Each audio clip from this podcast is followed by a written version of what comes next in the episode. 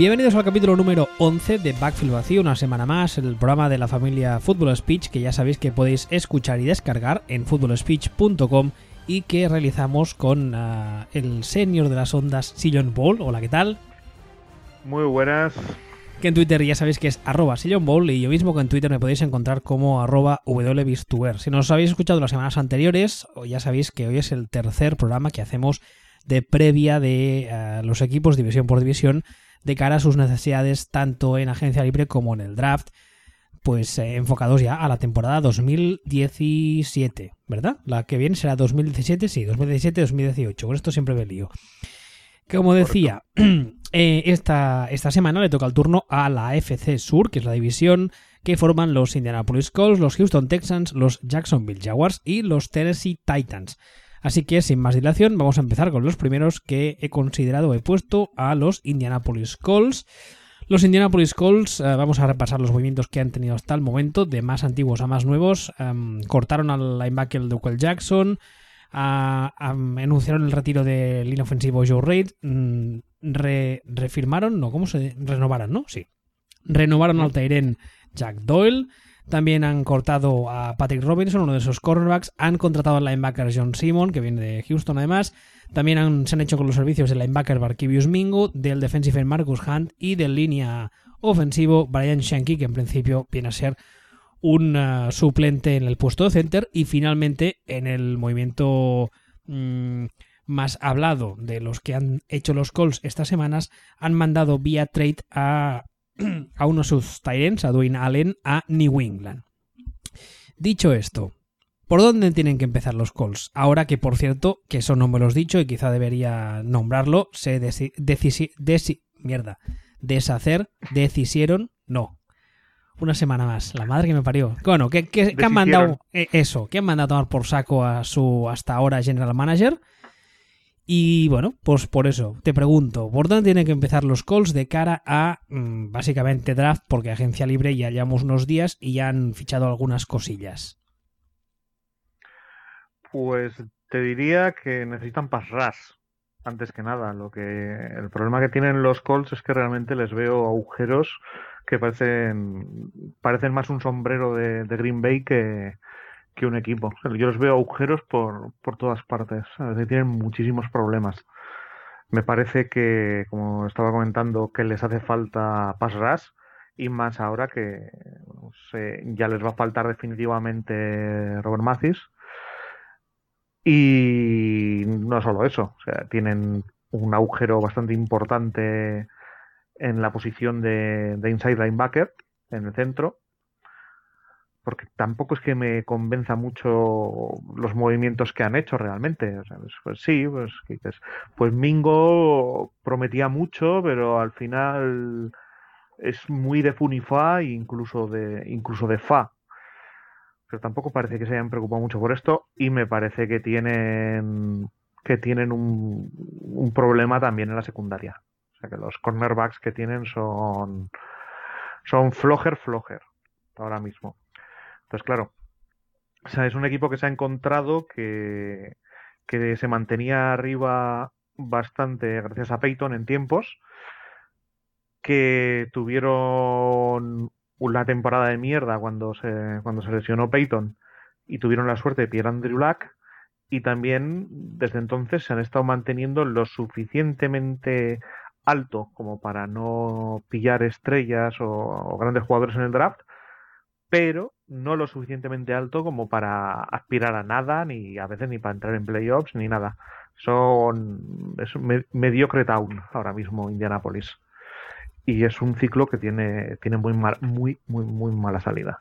Como, como, diría Axel, es un equipo abocado al chochochismo. Eso no sé nunca cómo sí. lo decía él, pero vamos, que nos entendemos. Porque la verdad es que es un equipo de, de mitad de la tabla y Ahora te voy a hacer una pregunta que mm, igual a la gente le parece que no tiene que ver con esto de las necesidades, pero yo creo que sí, y mucho, y es, para ti Andrew Luck es uh, el quarterback élite que es para mucha gente?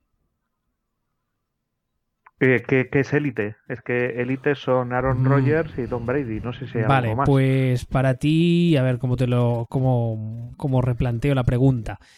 ¿Tú crees que Andrew Luck puede llegar a ser uno de los grandes de esta liga mm, por talento propio. Top 5, digamos. Top 5 o incluso top 10, que sería ya, digamos, el, el top 10, digamos, es el... Es, vamos, yo creo que después del top 10 el resto ya es otro grupo. El, el, digamos, top 10 de la liga. Pero si, pero si top 10 estamos diciendo que top 10 es Kirk Cousins, que es casi top 5. O sea, ¿Cómo lo va? Vamos. Si, si top 10, estando como está, estando como está el patio, si, si Cutler, si le da la gana, tiene, tiene posición de titular en alguna parte. Y sobrado. O sea, es que Es no. que- ah, es que, a ver, Por supuesto que le da.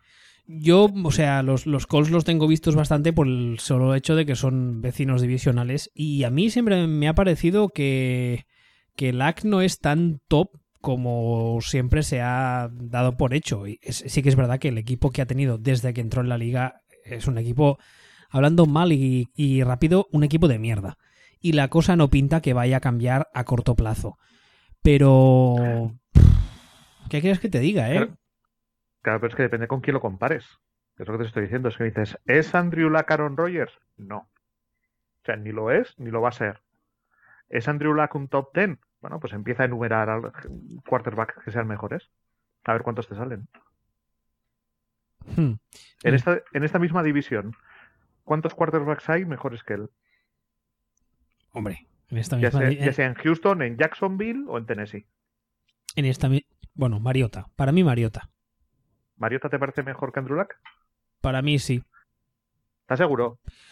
Para mí sí, porque sigo pensando que tiene, o sea, tiene mucha menos experiencia en la liga. El supporting cast mm, es mejor que el de LAC, vale, pero no es tampoco nada del otro jueves hasta ahora. Y yo, yo creo que han demostrado destellos mucho más de lo que ha hecho LAC.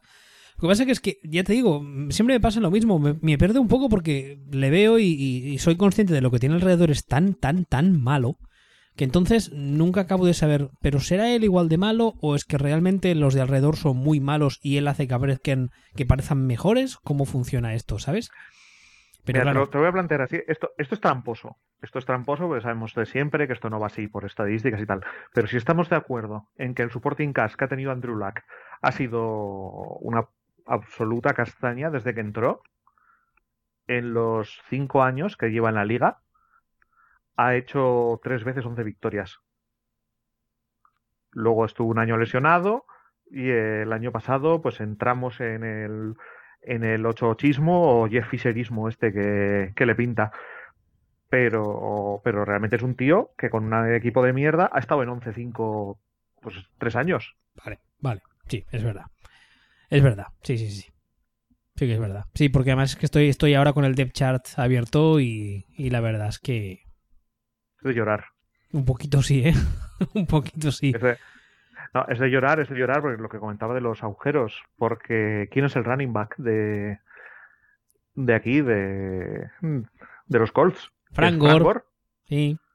Un señor que podría Frank ser mi padre. No, pero casi, a ver. Pues- voy a mirar la de acá tiene. Pues un señor que a esta altura, si en lugar de poner a Frank Gore, pones a Frank Drebin y probablemente te, te da el mismo resultado. 33 Pues años, tendrá- Frank Gore. Tendrán edad semejante.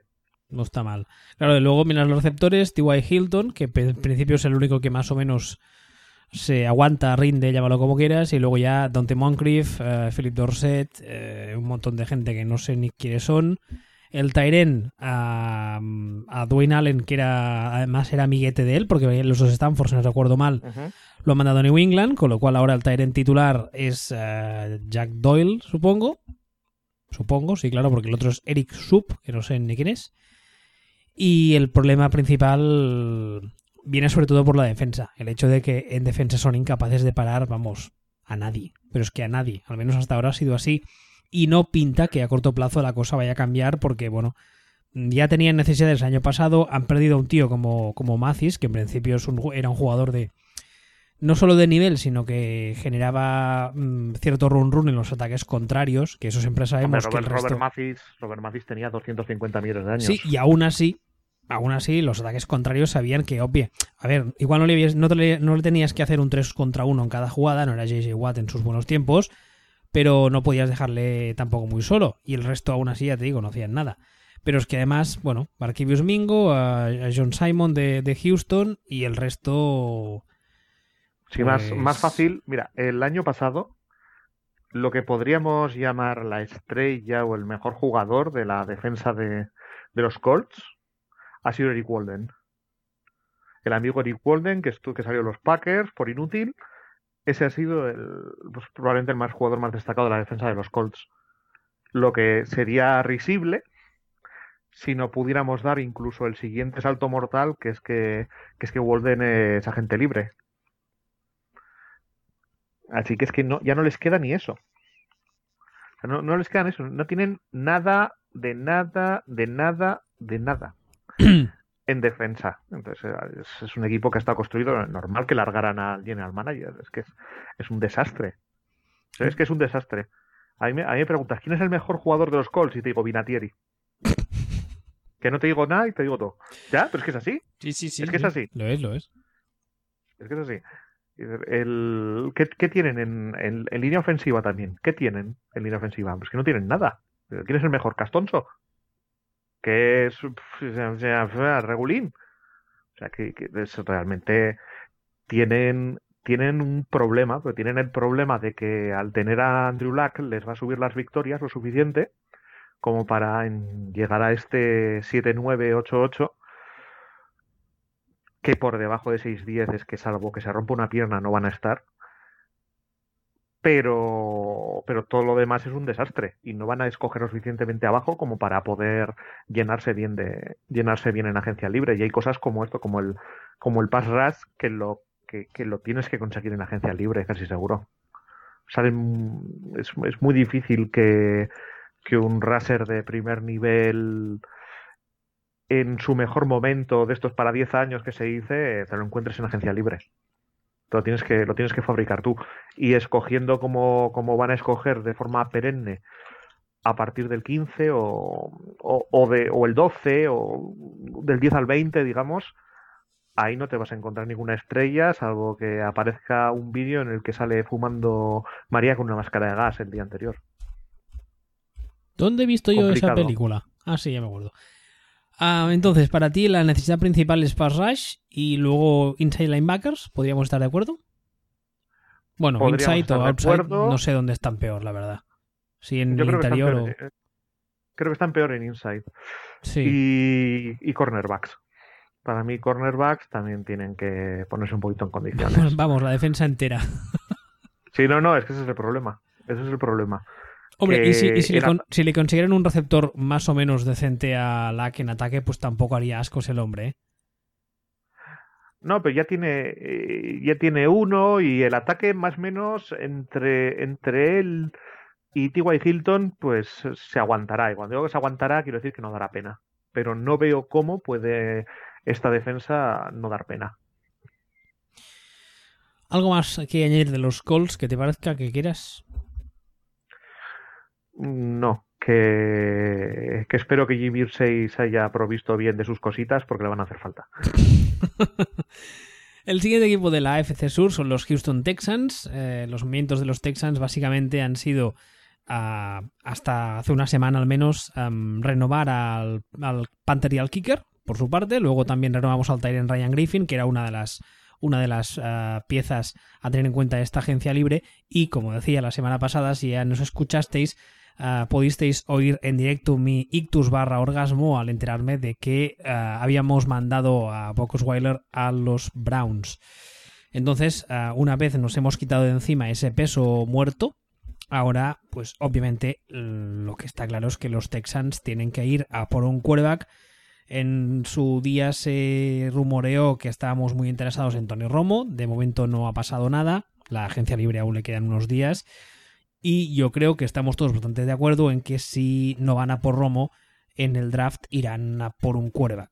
Creo yo, vamos. No, no estoy entrando en que sea lo que deban hacer, sino que creo que es lo que van a hacer. Más que nada porque conozco al, personal. Aparte de eso, las necesidades ofensivas, eh, eh, necesidades del equipo a nivel de staff, si no te importa, en este caso empiezo yo, ya que son los míos. yo creo que el principal, la principal necesidad es ah, mejorar la línea ofensiva, especialmente en cuanto a la carrera anterior, interior el año pasado se vio que teníamos grandes problemas. También es verdad que estábamos jugando con un center reserva porque el que tenía que ser el center titular que además se invirtió una ronda de draft el año pasado, si no recuerdo, fue una tercera, si no recuerdo mal, el center de Notre Dame se rompió en el training camp, con lo cual eso de entrada ya empiezas la temporada lastrado porque vas con el suplente. Aparte de eso, como decía ahora, hay que arreglar el puesto de quarterback. No sé qué va a pasar en la agencia libre. Y mm, aparte de eso, yo iría, pues, no sé. La verdad es que el resto de cosas están bastante bien cubiertas. Yo en ataque creo que no necesitamos mucho. Porque creo que una vez se mejore la línea de ataque y en especial el juego del quarterback, el resto de cosas, las, el resto de piezas se pondrán en su sitio de forma natural. En cuanto a la defensa, hombre, la defensa año pasado rindió a un nivel estratosférico sin JJ Watt y encima teniendo que jugar muchas veces muchos minutos porque el ataque, bueno, no haré comentarios, que no quiero sacar bilis por la boca, pero todos tenemos claro lo que fue el ataque de Houston el año pasado. Entonces, no sé a ti qué te parece que necesita más el equipo. Ataque, pero yo ataque soy bastante más pesimista que tú. Eh, quiero decir, al final, si no, tenemos que, les falta poco, tenemos que arreglar la línea ofensiva. Bueno, la línea ofensiva ya son cinco tíos. No, yo, creo, yo creo que el principal problema es, primero falta ver lo que pasa con el center, que en teoría, ah, creo que es ah, Nick Martin, en teoría va a volver y va a ser titular y además es que cuando se le drafteó, pues se tenía de él un, un tenía un, un, cierto caché. Yo creo que el problema principal son los dos guardias. Una vez arregles los guardias, yo creo que los tackles van a funcionar mejor. Eso es una impresión personal, ¿eh? ¿El tackle derecho qué te parece? El tackle derecho, Newton, Derek Newton. Hombre, no es de los mejores de la liga, sin duda, pero no creo que es nuestro principal problema. Suenas exactamente igual que mi abuela cuando decía que yo era el más guapo del pueblo. exactamente igual. Y te creo exactamente lo mismo que le creía a ella. desarrolle su argumento, por favor. Desarrollo el argumento que tienes, que tienes amor de familia. Que al final los guardias son un cachondeo el center, si está sano, me parece lo más bien, lo más aceptable. El, el tackle izquierdo lo veo bien. El tackle derecho, el tackle derecho no es nivel de los guardias, pero, pero, pero va a ser que no. va, a ser, va a ser que no. Además, a mí no, me, a mí no me parece que esté. O sea, a ver, mm, estamos de acuerdo en una cosa y es que de la línea ofensiva a los dos guardias van fuera sí o sí y el tackle derecho si se puede hay que cambiarlo. Pero no me parece que sea no me parece sí pero mm, creo por ejemplo que antes hay que invertir en los dos guardias y que no es algo tan fácil porque encontrar dos guardias de nivel que puedan rendir o que puedan entrar desde el primer día ya va a ser complicado. Luego falta ver qué pasa con eso, ya, eso ya no existe ya no has, ya no los has firmado en agencia libre ya tienes que ir al draft ya, ya, pero me refiero a encontrarles y que rindan, porque tú puedes encontrar dos tíos, pero una vez les pongas ahí, si no rinden, vamos a estar igual que año pasado. Cambiará el nombre, cambiará el dorsal, pero el problema seguirá siendo el mismo. Y es que no vamos a correr por, a poder correr por el centro o por, por, el interior, que es lo que nos pasaba el año pasado, y que veías a, a Lamar Miller tener que buscarse las habichuelas por fuera, con lo cual tardaban mucho más en pasar la línea de scrimmage, obviamente. Pero yo no creo que sea tan malo Derek Newton. A ver, si, si tuviéramos una línea ofensiva entera uh, en condiciones, que no la tenemos, pero vamos a poner la hipótesis esta, está claro que el, eso que se suele decir, que la, eh, una, una, cadena es tan fuerte como su eslabón más débil, es así, ¿no? Lo que dicen. Yo creo que el, el, eslabón débil es Derek Newton, eso es más que obvio. O sea, lo que me estás diciendo es que Derek Newton daría menos pena si fuera el peor de la línea ofensiva daría que si fuera el tercero mejor. Derek Newton, yo creo que dará menos pena si la, si la situación de los guardias se mejora. ¿Ahora mejor? ¿Me he explicado mejor? Sí. Sí, pero me parece que me parece que estás entrando en el terreno del mentirse a, del mentirse a uno mismo. Que está bien, que yo lo acepto. O sea, yo lo hacía todos los sábados por la noche cuando volvía para casa completamente solo. Pero es un terreno que es un terreno que es complicado. O sea, el primer paso es la aceptación. Bueno, pues entonces necesitamos dos guardias y un tackle derecho. Más bien, yo, yo creo, y también creo que va a estar jodido de conseguir. Y aparte de esto, también, o sea, ya decíamos, ya, aquí son tres necesidades. Ponle que, que soy benevolente y no hablamos de tres necesidades, sino que hablamos de dos. Vale. ¿Quién es el segundo receptor de, Houston? A Will Fuller. Will Fuller. Bueno, a ver, Es- una, una mezcla entre el grupo este tan variopinto formado por, por Will Fuller, Braxton Miller y Jalen Strong. Ajá, bien. ¿Y alguno de ellos no tiene las mismas manos que, que lo que sería un Playmobil? De estas inmóviles y con tendencia a que las cosas reboten y caigan. Braxton Miller y Will Fuller son ambos, mm, eran, vamos, de primer año. Eso para Sí, sí. empezar. Y jugaban con quien jugaban de quarterback, ¿eh? Sí, no, eso sí, eso sí. Vale. Pero eso no quiere decir que las pelotas no les rebotaran en la mano y cayeran al suelo. Hombre, a ver, hay que ser justos. Mm, insisto, yo los partidos de Houston los vi todos. Les, les rebotaban en las manos y caían al suelo, sí, pero eso era una de cada siete, de cada ocho. Porque la gran mayoría, el receptor estaba en el punto uno y el balón iba al quinto coño. ¿Vale? A ver, sí. Vamos a, pero vamos a hablar de las que llegaban, aunque fuera Sí, por te- intervención divina. Ti- Tienen un, tienen un- sí, tienen un problema de. un- te- o al menos tenían un problema de drops bastante importante.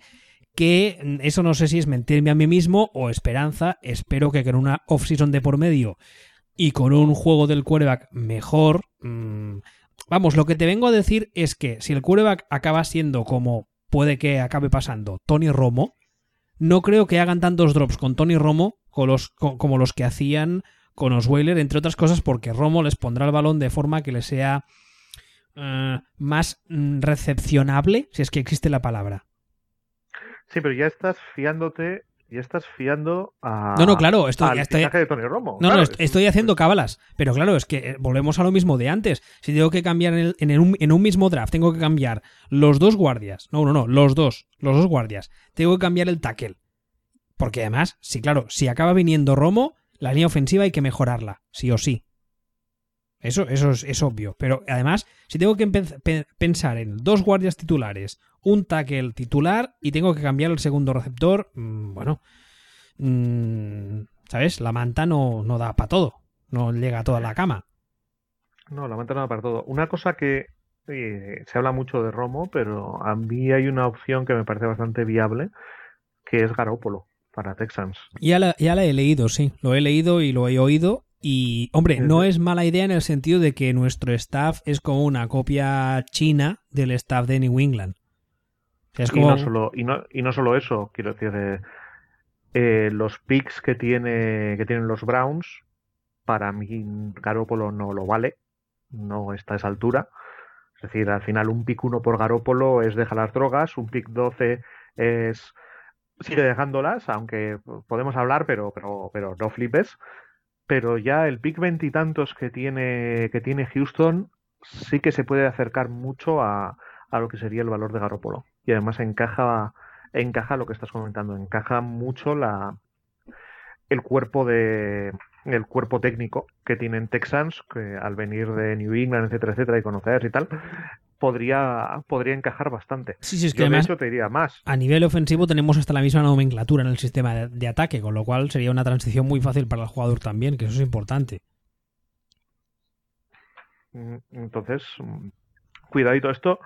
Esto a mí me recuerda un poco, digamos, si Houston no hace un movimiento por Garópolo, aléjense de Garópolo. Hmm. Aléjense, aléjense de Garópolo. Esto me recuerda a cuando eh, Joe Philbin en Miami no hizo movimiento por Matt Damon. Aquel Matt Damon que, que estaba de suplente en los Packers. Matt Flynn. Ese mismo. Entonces, en el momento en el que un técnico que le conoce, que ha estado con él, que ha sido entrenador de quarterbacks, etcétera, etcétera, cambia de equipo, va de entrenador general y ni se acerca, ni lo toca, ni pregunta por él, ni lo mira de reojo, ojito, Algo pasa.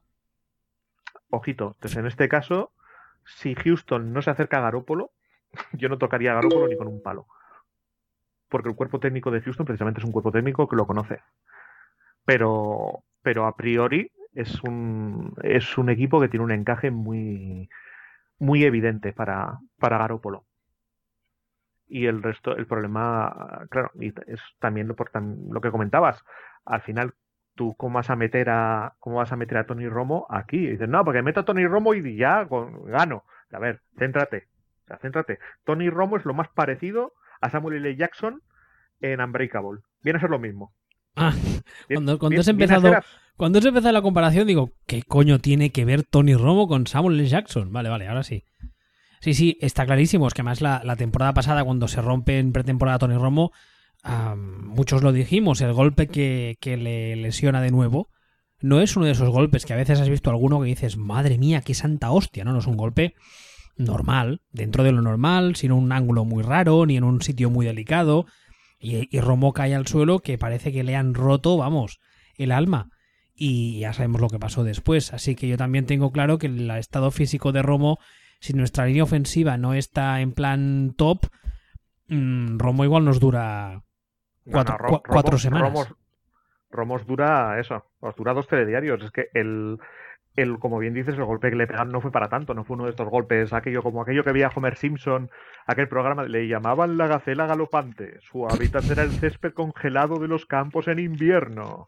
Pues no es un golpe de esos. No, no, que va, que va, que va. No es un golpe de esos para nada. Entonces, ya el señor tiene una edad, eh, se rompe con facilidad, cuidadito donde lo metes. Mucho, mucho, mucho cuidadito donde lo metes. Entonces ya, ya veremos a ver. Pero bueno, volviendo al tema de, de lo que es eh, Houston, el Tigen lo veo bien. Lo veo, lo veo bien. Eh, Fidorovich me parece, me parece bastante aceptable. No lo veo que tenga demasiados problemas. Y el running back lo veo bien. Pero el tema del, el tema del quarterback es un problemón. No, no, un problemón porque algo, algo tienen que, algo tiene que, tienen que sacarse de donde sea. Y estamos a dos telediarios de entrar en modo Cutler, como no se consiga solucionar. Oye, no, ¿eh? No futem, por favor. Ya sufrí suficiente el año pasado y con Cutler yo creo que me voy a dar un nictus. Yo de Cutler, mm, también te voy a decir una cosa. A mí me, gustaría haber llegado a ver a, a Cutler en un, en un vestuario donde le pegaran dos hostias bien dadas.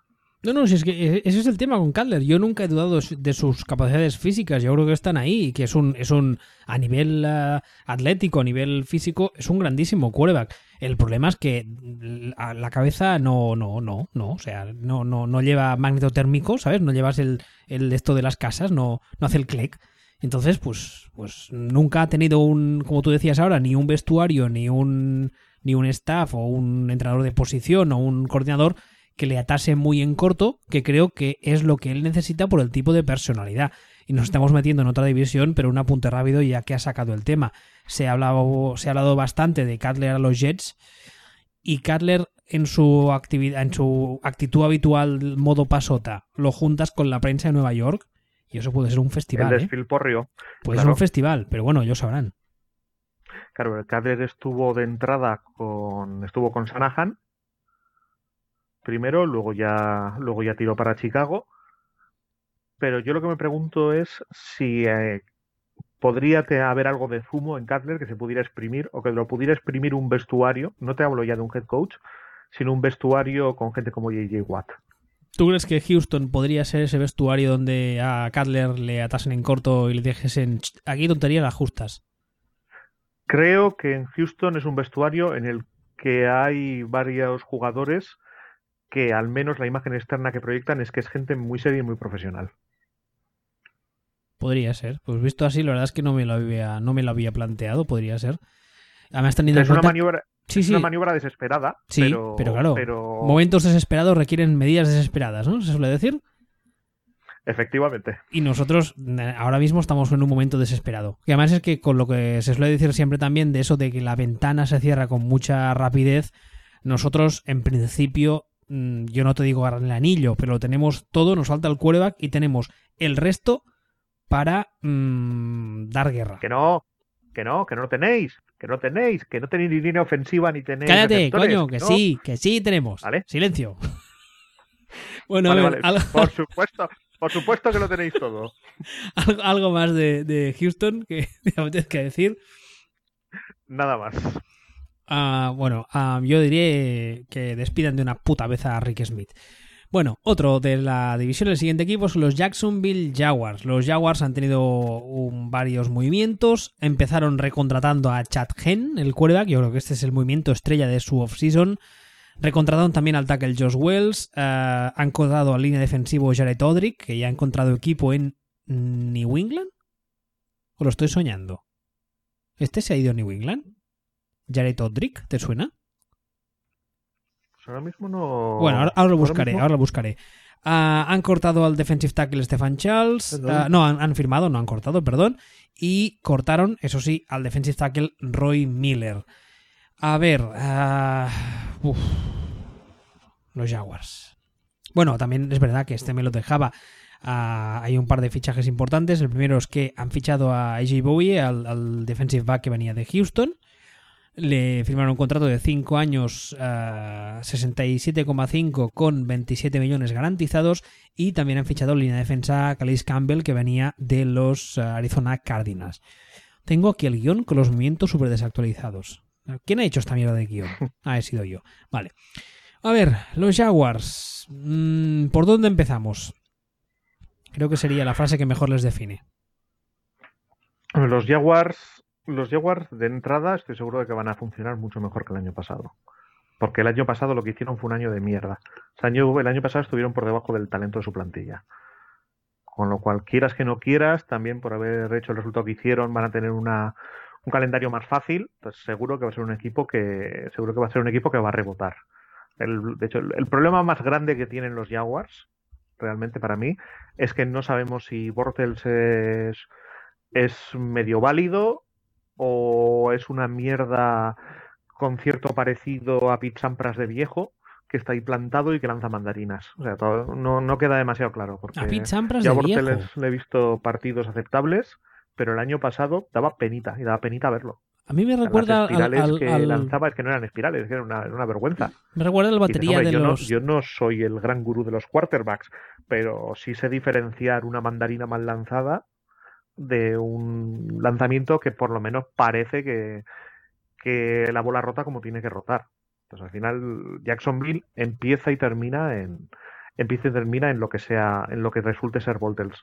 Porque aparte de eso, eh, necesitan sustituir a, a Jared Odrick, aunque la verdad es que Odrick no es que vaya a ser una gran pérdida, porque de los últimos tres años ha hecho un sack solamente en dos de esos tres años. Entonces, bueno, necesitan, la cosa es que necesitan algo que les genere pass rush, ya sea ya sea un jugador del perfil de Odrick, ya sea un jugador de otro perfil, pues a lo mejor más exterior, pero eh, de hecho ya lo han medio cubierto con cositas que han hecho. Yo es una, yo la veo una plantilla bastante compensadita, no sé cómo lo verás tú. Hombre, al- el tema de, de Odrick, imagino que mm, han, han encontrado a Calais Campbell, que no es, no es suplirle y ya está, es, es am, subir un nivel. Mejorar. Sí, Sí. totalmente. A Odrick, yo no sé por qué tenía en mente que había fichado por New England, pero no, simplemente se entrevistó con ellos. No es un jugador mayor, tiene solo 29 años, y eso no sé por qué pensaba que tenía más, más edad. Pero sí que es verdad que la temporada pasada terminó la, la temporada en la Injury Reserve con una lesión de codo, además. Pero bueno, a, a mí la plantilla también me gusta bastante. Yo creo, de hecho, que el tema es que con la incorporación del staff nuevo de Doc Marrón, que es un hombre que es en plan modelo sargento de hierro, que yo creo que es lo que le conviene a este equipo, y luego también está el tema de han fichado a la momia como como no, no recuerdo el título exacto que tiene el Sí, cargo a- Así, asesor coleguilla del presidente. sí yo, algo, algo así no vicepresidente ejecutivo como decía Homer algo por el estilo Exactamente, una cosa de esas. pero yo creo que esta plantilla ah, tendrá más orden del que tuvo el año pasado. Y luego está el tema de Bortles, que tú decías antes. El tema de Bortles este año había la opción de, de hacer extensible su contrato un año más. El equipo decidió tomarla. Yo creo que en parte lo hicieron por el hecho de que la temporada pasada se vio un paso atrás muy, muy, muy importante, pero muy gordo. O sea, como tú decías antes, no parecía ni el mismo jugador cuando el año anterior, que además, si no recuerdo mal, era su primer año en la NFL, ¿verdad? ¿Lo estoy diciendo bien? Creo que sí, déjame que lo, que lo compruebe. Sí, sí. Sí, sí, sí, el, año, el, el- el- el año anterior, que era su primer año en la NFL, que en principio para un rookie, quarterback rookie, pues siempre hay más dificultad. Hubo momentos en los que, en los que parecía que No, eh, por fin Espera, no, no, no, no, no, no, que nos estamos liando. El del año, el año pasado es su tercer año. este año que hemos terminado ahora es el tercero, o sea, el anterior fue el segundo. Vale. Eso es. Vale, claro. Eh, em, pues ahora lo entiendo más. Con, con motivo, con, con, más motivo, claro, Jacksonville en su segundo año vio una mejora y dijo, hostia, pues parece que por fin hemos encontrado algo, que estamos en la dirección correcta. Y claro, luego viene el tercer año y hay un bajón, no tanto, que también en, en, eh, en no sé cómo decirlo, en lectura, en nivel de juego, sino especialmente en cuanto a mecánica, que incluso se filtró noticia de que el equipo a media temporada había contratado a un entrenador personal para que se fuese a Jacksonville y la semana de bye estuviese trabajando. Yo creo que el año pasado lo que hubo, el, problema que hubo fue básicamente de que mm, como el staff era el que era, mm, le dejaban en los entrenos en un rincón, en plan, toma, chaval, toma un balón y juega un poco, no molestes en vez de trabajar con él. Pero a mí la verdad es que las dos primeras temporadas de Bortles me gustaron bastante y yo creo que es un, es un que bien trabajado aún pueden sacar algo de él. No te diré ser top 5 de la liga como decíamos antes, pero sí ser un quarterback bastante, bastante decente. Y, es lo que tú decías, la plantilla en principio mm, parece que está bastante, bastante hecha. Además, una media de edad, estoy aquí tirando de memoria, pero yo diría que la media de edad es relativamente baja unos jugadores que ya llevan una o dos temporadas jugando juntos en la mayoría de los casos, es un núcleo que está creciendo en teoría junto. No sé, mm, a ver, yo, creo que, bueno, también lo decías tú antes, con, la, con el cambio de, calendario que este año lo va a tener más fácil, yo creo que, no va a ser el Jacksonville del año pasado, ni mucho, no mucho menos. De todas formas, hay que contextualizar un poquitín a Bortels también. O sea, cuando hablamos de mejora, hablamos de mejora porque el primer año de Bortels fue abismalmente malo. El primer año de Bortles fue un desastre, una catástrofe, un horror. Un absoluto horror. El segundo año no es que fuera maravilloso, sino que fue solamente flojo o solamente malo. Entonces, claro, entre nivel apocalíptico y nivel malo hay una mejora sustancial. Entonces dices, bueno, pues si ha pasado de apocalíptico a malo, eh, su tercer resultado tiene que su tercer año, pues debería seguir una progresión. Y no, se quedó entre medias, un poco del, del primer y el segundo año. Entonces, un poco como cuando David Fincher, su primera película fue Alien 3, la segunda fue Seven, y dices, joder, la tercera que será El Padrino revisitado, madre de Dios. Pues no. Pues esto es. Y te, y te hizo The Game. Pues esto es, no llega a ser eso, no es eso, pero esto es un caso de. Eh, el primer año fue horripilante, el segundo fue malo, el tercero, pues ha sido horripimalo.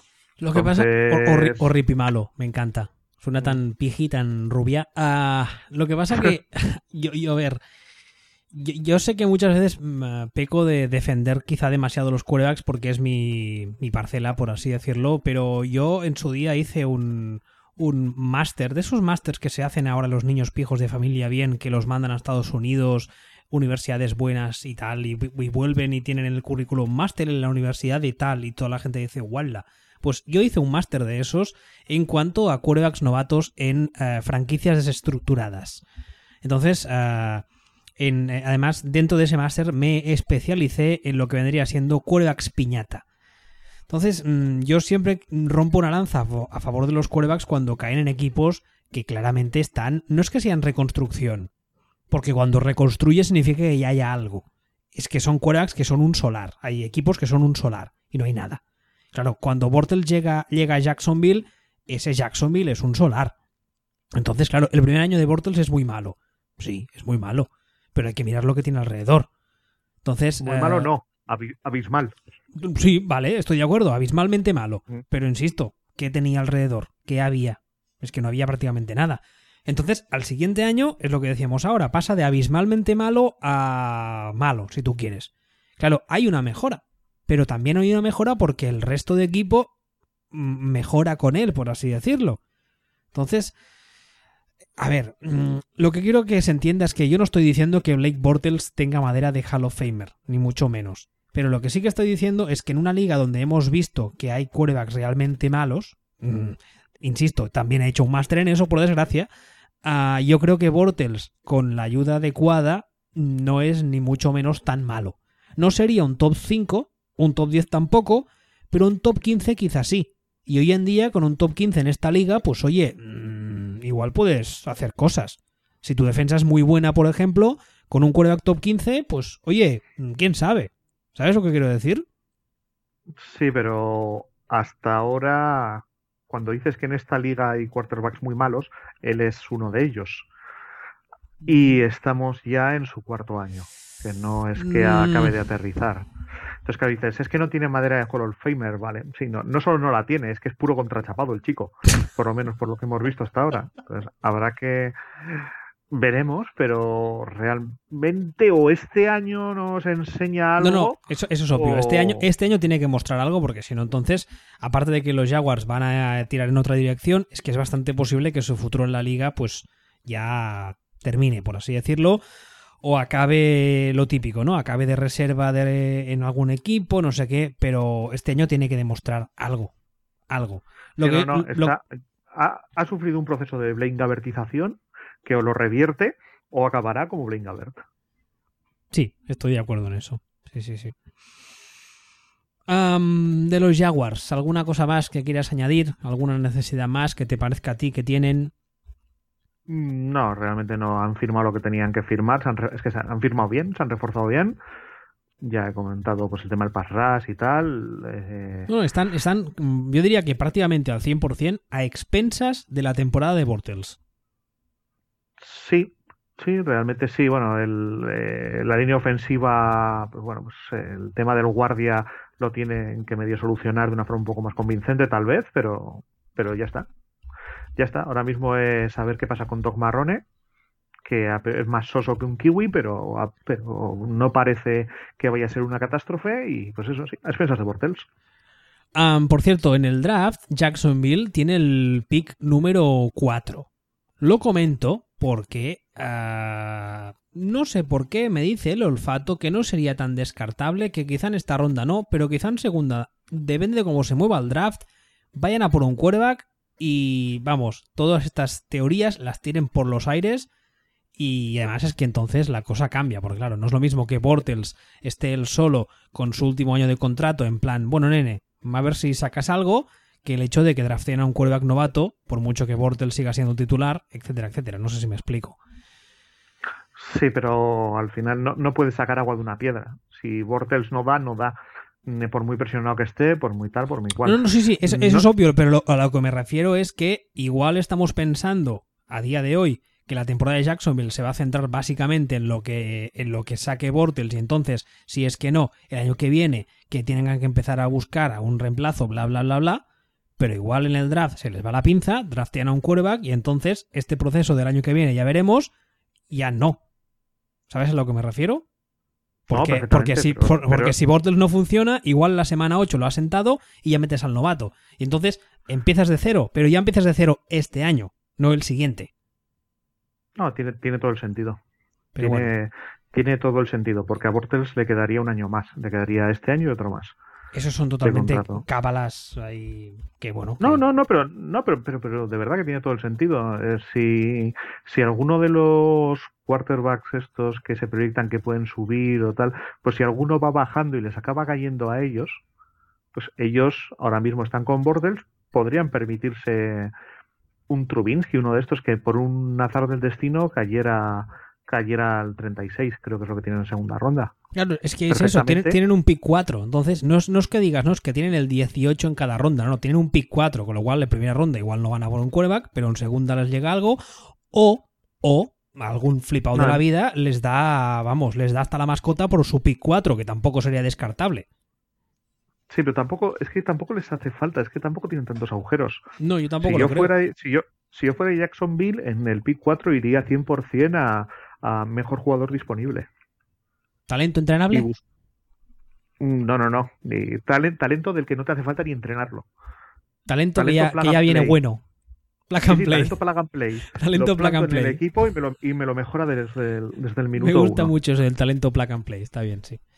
Es Bueno. una, una cosa de estas Y finalmente el último equipo de la FC Sur son los eh, Tennessee Titans. Los Titans eh, contrataron o, o extendieron el contrato de Matt Cassell. Aplausos, por favor. Además de eso, ah, han firmado al cornerback Logan Ryan, a línea Sylvester Williams, que no sé quién es, y espérate porque ya te digo que mi guion no está muy actualizado.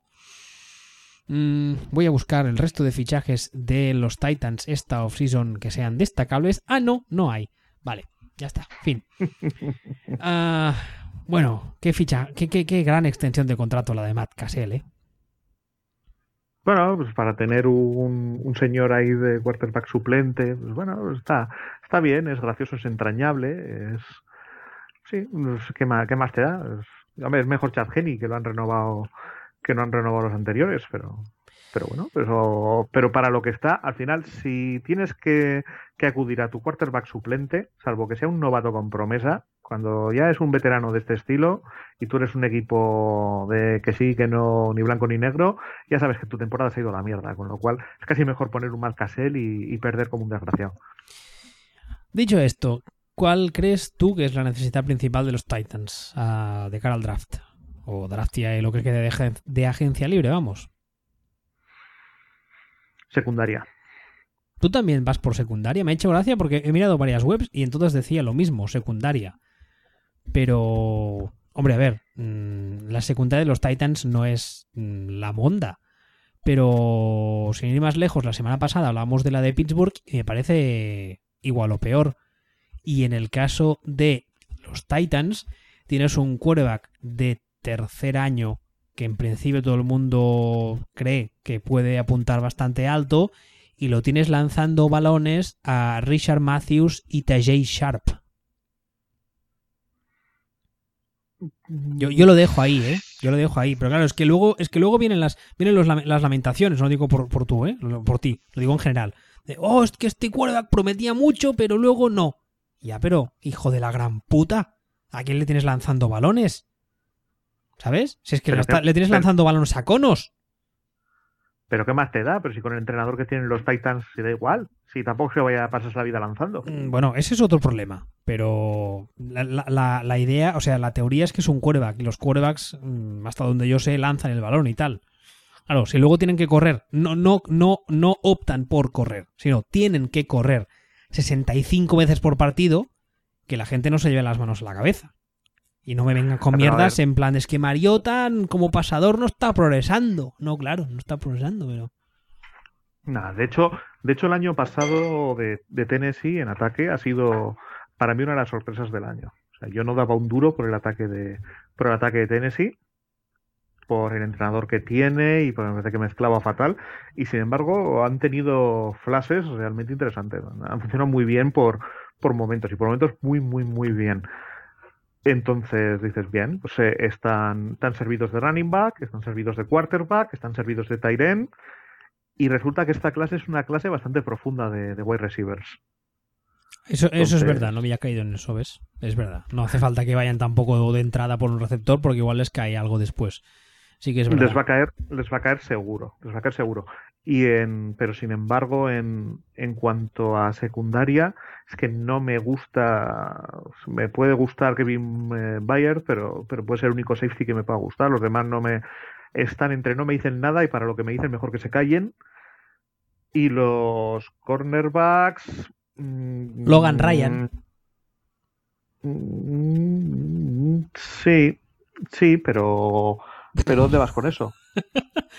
A ver, hay que tener en cuenta una cosa y es que yo creo que el coordinador defensivo es uh, Dick LeBeau, que ya sabéis todos que es ese señor que estaba en Pittsburgh desde el año de la catapum, que no, no aún no tengo claro a, día de hoy si se retiró o le invitaron a irse de Pittsburgh. El tema es que un buen día apareció en Tennessee, tenía que ser asistente especial de la asistencia del que asiste y acabado de coordinador defensivo. Entonces, el modelo de defensa de Dick LeBeau es, como hemos visto en Pittsburgh estos últimos, estos últimos años, la secundaria importa de esa forma, y digo de esa forma porque en su día tuvo a Polamalu, que hacía mucho trabajo, pero lo que pero realmente... Al uso. Exactamente, pero lo que realmente importa es el front seven. Y yo creo que se está buscando un poco imitar ese modelo, que de, de hecho el año pasado ya, si ves jugar a, a Tennessee, mmm, les pones de negro y dices, estos tíos me suenan porque había muchas cosas que eran marca de la casa. Lo que pasa que sí que es verdad que la, el, la pareja de cornerbacks, hombre, ha, ha mejorado un poco con, con, uh, con, Logan Ryan, en teoría, ¿no? Que por eso le fichas, además viene de los New England sí, sí. Patriots, ah, que sí. eso siempre da caché, venir de los Patriots, aunque seas un auténtico zote, pero, o sea, vienes de los Patriots y la gente dice, oh, ojo, vienes de los Patriots. El que está al otro lado es eh, Jason McCourty, que, bueno, lo que no tengo controlado de McCourty, ahora te lo digo, es la edad que tiene, porque me suena tan... Ah, no, no es tan mayor, 29, está bien.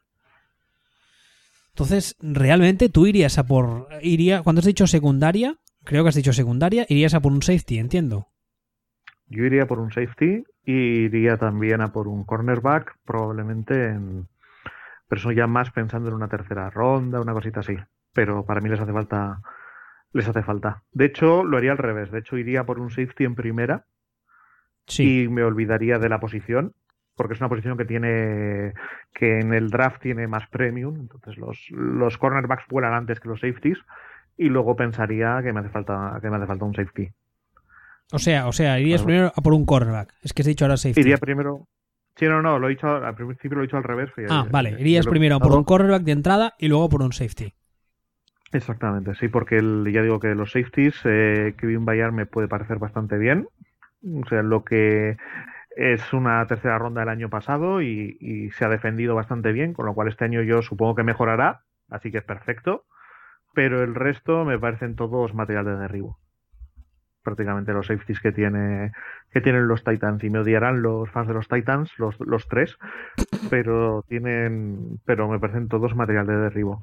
Entonces sí que creo que les hace falta un safety lo antes posible, pero un safety lo antes posible es segundo o tercera ronda realmente. Entonces, bueno, esto, el, y el, tema del cornerback sí que les hace falta y eso, aunque aparentemente les pueda hacer falta menos, hay que escogerlo antes. Sí, porque vuelan antes. Porque vuelan antes, exactamente. Entonces, de, pues os digo que aunque sea una necesidad para mí más fuerte el safety, mm, acabarán escogiendo, supongo, antes un cornerback o buscando antes un cornerback. De todas formas, no, tampoco es una plantilla, es igual que lo que decíamos de Jacksonville, tampoco es una plantilla que tenga tantos problemas más allá de más allá de esto de lo que le tienen que generar a, a, la secundaria y lo que le tienen que generar a, a Mariota para darle unos wide receivers un poquito mejores.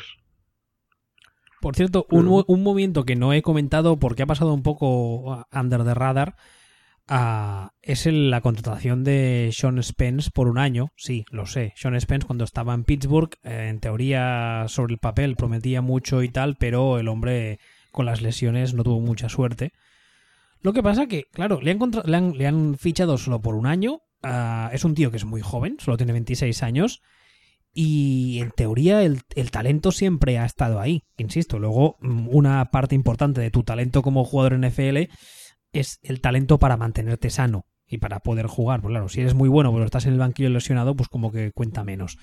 Pero es de estos fichajes que pasan un poco así desapercibidos. Y luego, mm, quizá no como titular, de hecho en, en en el depth chart lo tienen listado como suplente del, del, de uno de los linebackers interiores. Pero, ojito, ¿eh? Porque es de estos fichajes, aparte que es un tío que viene de jugar uh, con Levo en Pittsburgh, con lo cual, digamos que... Eso es. ayudará un poco al resto a, pillar los conceptos, a pillar la filosofía, incluso muchas veces cuando esté en el campo, como está de linebacker, a, a ordenar al personal.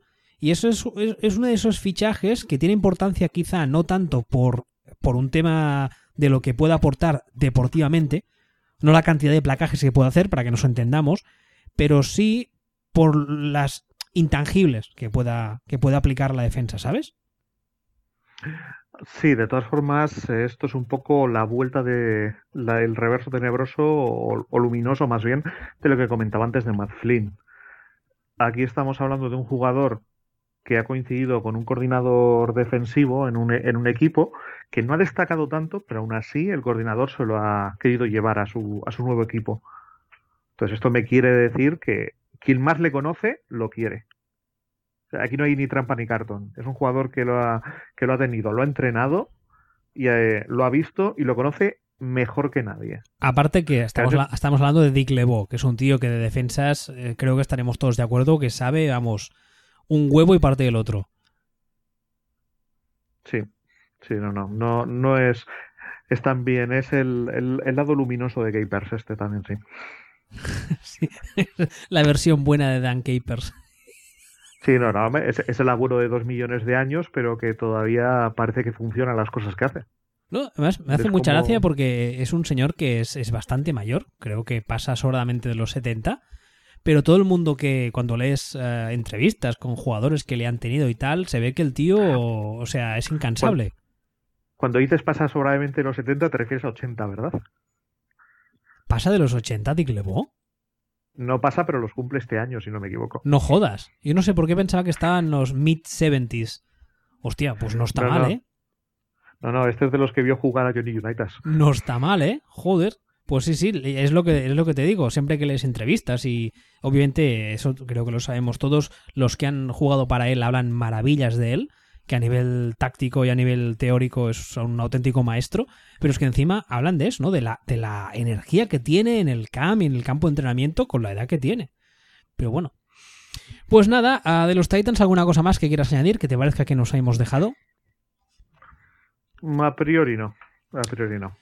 La semana que viene ah, cerraremos la conferencia americana con el análisis de la AFC Oeste, ¿verdad? Es la única que nos queda, ¿lo digo bien? Sí, sí, ¿verdad? Sí, Correcto. este- sí, nos queda la Oeste, que es la, la división que forman ah, Chargers, Broncos, Raiders y, y Chiefs. Hasta aquí el programa de esta semana. Recordad a todos que nos podéis escuchar y descargar en footballspeech.com, que nos podéis leer a este señor en arroba sillonbowl y a mí en arroba wbistuber. Hasta la semana que viene. Hasta la semana que viene.